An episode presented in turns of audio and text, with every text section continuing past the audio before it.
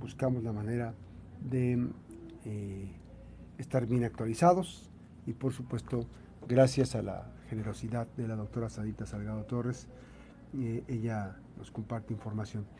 La doctora Sadita Salgado Torres es catedrática por horas e investigadora de la Facultad de Psicología de la Universidad de Colima. Eh, ella es catedrática por horas e investigadora de esta Facultad de Psicología.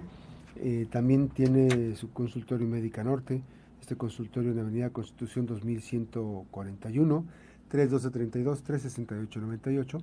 Y eh, le compartimos, ayer fue un Día Mundial de Sensibilización sobre, el TDAH. ¿Qué es el TDAH? Pues es trastorno, de déficit de atención eh, con hiperactividad. Doctora Sarita Salgado, muy buenos días. Gracias por esta oportunidad.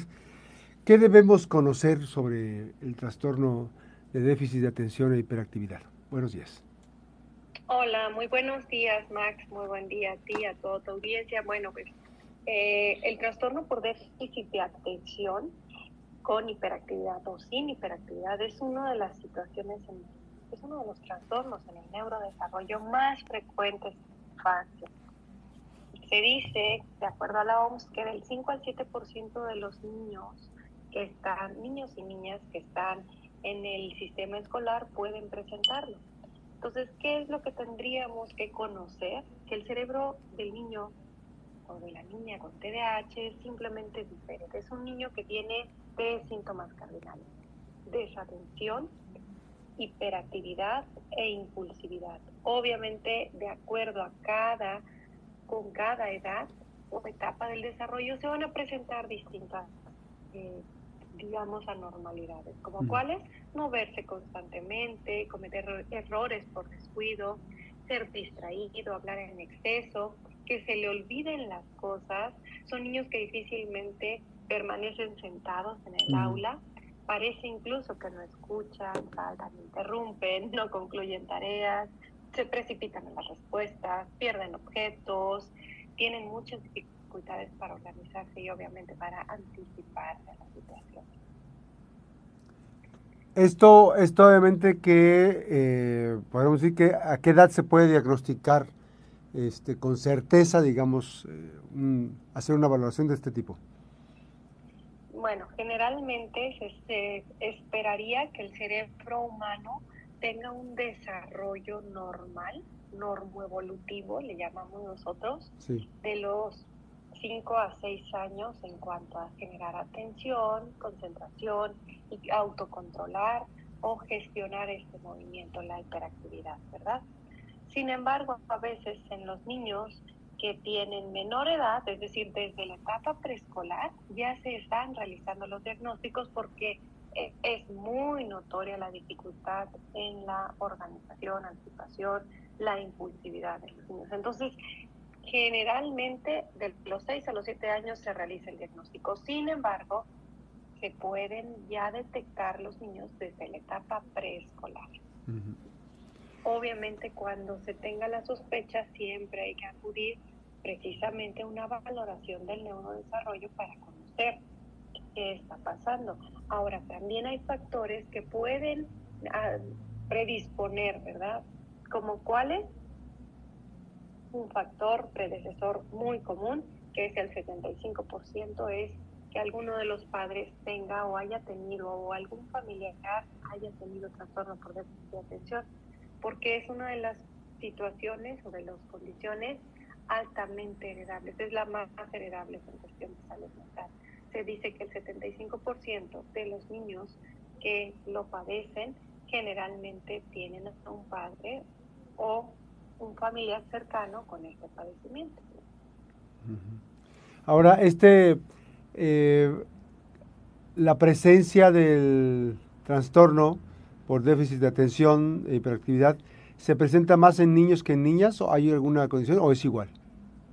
Es correcto, no, sí. Generalmente en los niños se observa un predominio hiperactivo impulsivo. Digamos que en el TDA hay predominio el predominio inatento o desatención y el predominio hiperactivo.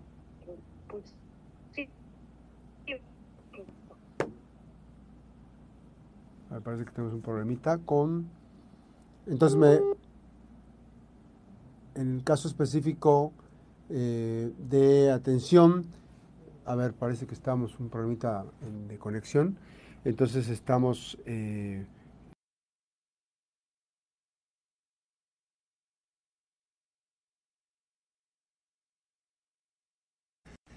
Sí, a ver, ahora sí ya. Bueno, nada más. Entre niños y niñas, ajá que en cuestión de género, en los niños vamos a encontrar mayor, mayor frecuencia, trastorno por déficit de atención con hiperactividad, impulsividad, es decir, el predominio hiperactivo impulsivo. Y en las niñas encontramos el predominio inatento. Sin embargo, sí es más frecuente en el género masculino. ¿Qué, qué, sucede en la etapa de adolescencia y la etapa ya como adultos? ¿Qué pasa con estas personas? Pues es una pregunta buenísima porque creeríamos que por ser una situación del neurodesarrollo va a culminar. Se sabe que a partir de los 12 años ya hay una mayor maduración sí, del sistema nervioso central del cerebro.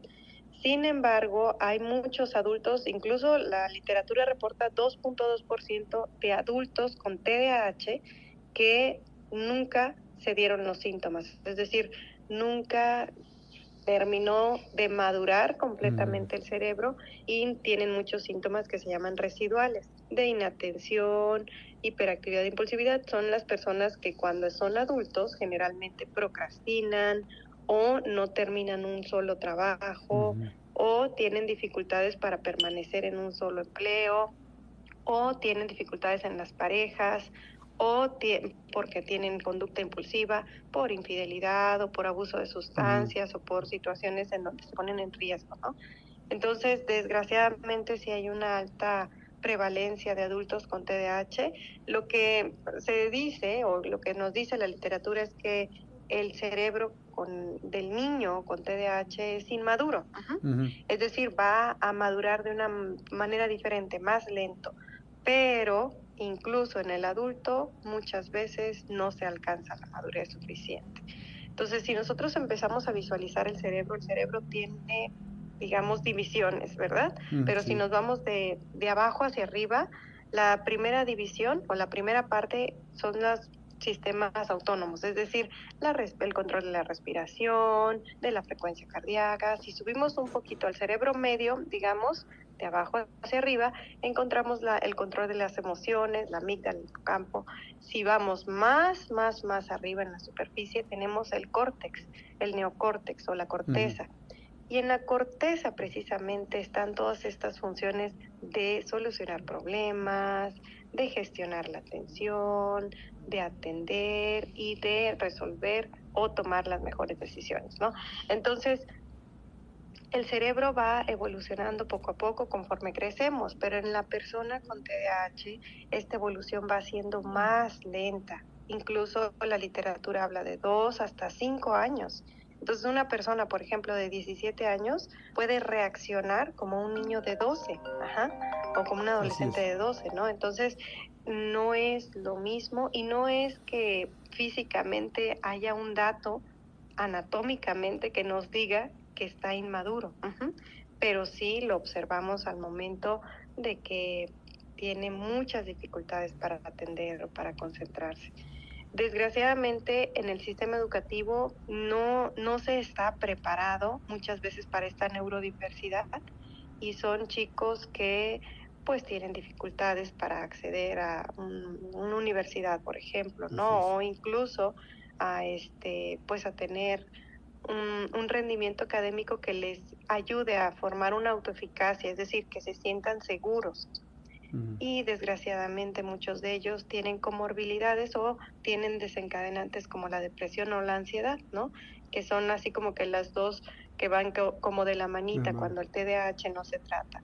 En la consulta lo más frecuente que encontramos cuando se da el diagnóstico es la resistencia de los padres y esta dificulta muchísimo en la evolución favorable, porque al negarse no le permiten al niño acceder a un tratamiento farmacológico, un tratamiento psicoeducativo incluso, o la familia no hace cambios y siguen estigmatizando al niño, que es por mal portado, que es porque no tiene buena voluntad. Y muchas veces es, es que su cerebro funciona distinto, ¿no? Y no los comprenden, ¿no? Entonces, por eso sí es muy importante, pues, sensibilizar en este día, el día de ayer, precisamente, que a nivel mundial hacemos eco a toda la población para que conozcan que el TDAH o el trastorno por déficit de, atención existe, no es un este, no es solamente no es un invento, así es no es un invento, es una situación que tenemos que atender porque los niños sufren, ¿no? los niños realmente se dan cuenta que no pueden y eso les genera mucho malestar. Así es. Vamos a hacer una breve pausa, nos estamos platicando eh, con la doctora Sarita Salgado Torres en Bienestar Emocional, las 8 con 38 minutos. Vamos a hacer una pausa muy breve, regresamos con más, nos quedamos en línea, nos quedamos en redes sociales a través de Twitter, de Facebook y de YouTube. Estamos platicando sobre el trastorno, sensibilizando sobre el trastorno de por déficit de atención e hiperactividad en las niñas y los niños en la población. Regresamos. Doctora, esta parte que me, que me dices en, caso específico, entonces hay ciertos perfiles, eh, hay, hay, que empezar por entender, me gustó mucho esa parte donde dijiste, los papás debemos entender y atender los temas de, de que el cerebro funciona de manera diferente, pero además eh, si pensamos este, en nuestras hijas y nuestros hijos, pues todos son diferentes. Entonces, si partimos de esa parte, si partimos de ese origen, evidentemente sería un mejor abordaje, porque además el niño no sufre, ¿no? La canalización se enfoca más rápido y permite una mejor calidad de vida, ¿no? Con la, implementación, si es que ocupa, si es que se necesita la, la ingesta de fármacos, ¿no? Exactamente si bien cada hijo tiene singularidades increíbles, ¿no? O sea, podemos ser los mismos padres, pero tener hijos completamente distintos. A partir del conocimiento del desarrollo del cerebro, nos damos cuenta que no solamente es el temperamento, incluso no solamente es esta parte del formativo del carácter, ¿no? Que nosotros como padres al momento de la crianza pues proporcionamos. No, hay más situaciones. Cada niño nace con un cerebro distinto y en este caso, bueno, los teóricos lo que hacen no con la finalidad de etiquetar ni clasificar ni, ni solamente ponerlos en un cajón, no, sino con la intención de que los padres, los profesionales de la salud, los profesionales educativos, seamos capaces de darnos cuenta que tienen un cerebro diferente, que funciona diferente, pero no por eso es malo, porque generalmente queremos alumnos, hijos, así que, que funcionen por la misma línea. Y no, estos niños van a funcionar distinto. El conocer el funcionamiento del cerebro con TDA nos permite saber por dónde irnos, ¿no? Entonces, por eso es muy importante que al momento de ir conociendo estas diferencias, sepamos también cómo abordarlas. Por ejemplo, un niño con TDA, lo peor que podemos hacer es mm, ponerlo frente a, un, pupitre y decirle que no se, no se pare. No, lo mejor que podemos hacer probablemente es darle una pelota eh, ponerla sobre sus pies y permitirle que la esté moviendo mientras está sentado, ¿no? O sea, este tipo de situaciones que son ajustes en la didáctica o ajustes en la crianza, porque también la crianza es un temazo, ¿eh? Generalmente encontramos a padres muy desgastados por querer controlar la conducta de estos niños y pues realmente no es posible. Si no, no, no por ahí, o sea, no es el control del niño o de la niña con este trastorno, con TDAH, eh, la vía más correcta para el abordaje. Es en esencia dar herramientas complementarias, ¿no? Exacto, yo siempre que, que doy el diagnóstico, que les comento a los padres de la sospecha del diagnóstico, les comento que es como un diamantito que vamos a una piedra que vamos a pulir, perdón, para convertir en un diamante, ¿no? Es. precisamente los cambios que tenemos que hacer en la en la metodología de la crianza educativa para para mejorar su condición de vida. estos, estas niñas y estos niños son es una piedra, como dices tú, haciendo esta analogía, eh, que se va a pulir y va a ser un brillante, formidable, pero eh, va a depender mucho de nosotros, de nosotros padres de familia, ¿no? Completamente. Generalmente les ayuda mucho a los padres conocer que hay otros niños, otras personas con estas condiciones que han evolucionado muy bien, digo, desde artistas, científicos, este, personas con, con grandes reconocimientos, ¿no? Entonces, ¿de qué depende precisamente que una persona sea brillante o que un niño o niña con TDAH vaya a evolucionar hacia allá? Pues obviamente de nosotros como adultos, ¿no? Entonces en nuestras manos está hacer ese cambio. ¿Cómo? Primero que nada, haciendo una correcta evaluación, conocer si realmente el niño o niña está teniendo un trastorno por déficit de atención con hiperactividad o se trata de una situación eh, específica por una, no sé, una crisis, ¿no? Porque esto es muy habitual. O sea, los niños con depresión también pueden tener dificultad en la concentración y no tener TDA. Ajá.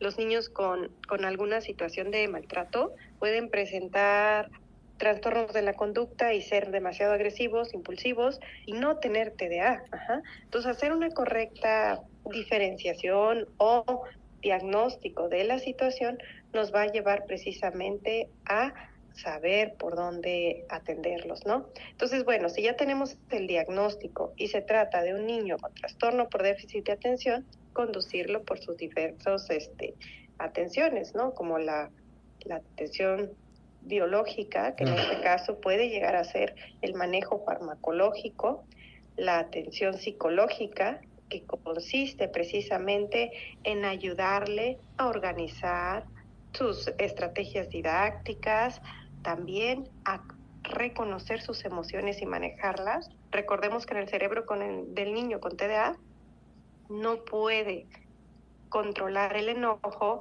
o incluso la tristeza de la misma forma de un niño sin TDA.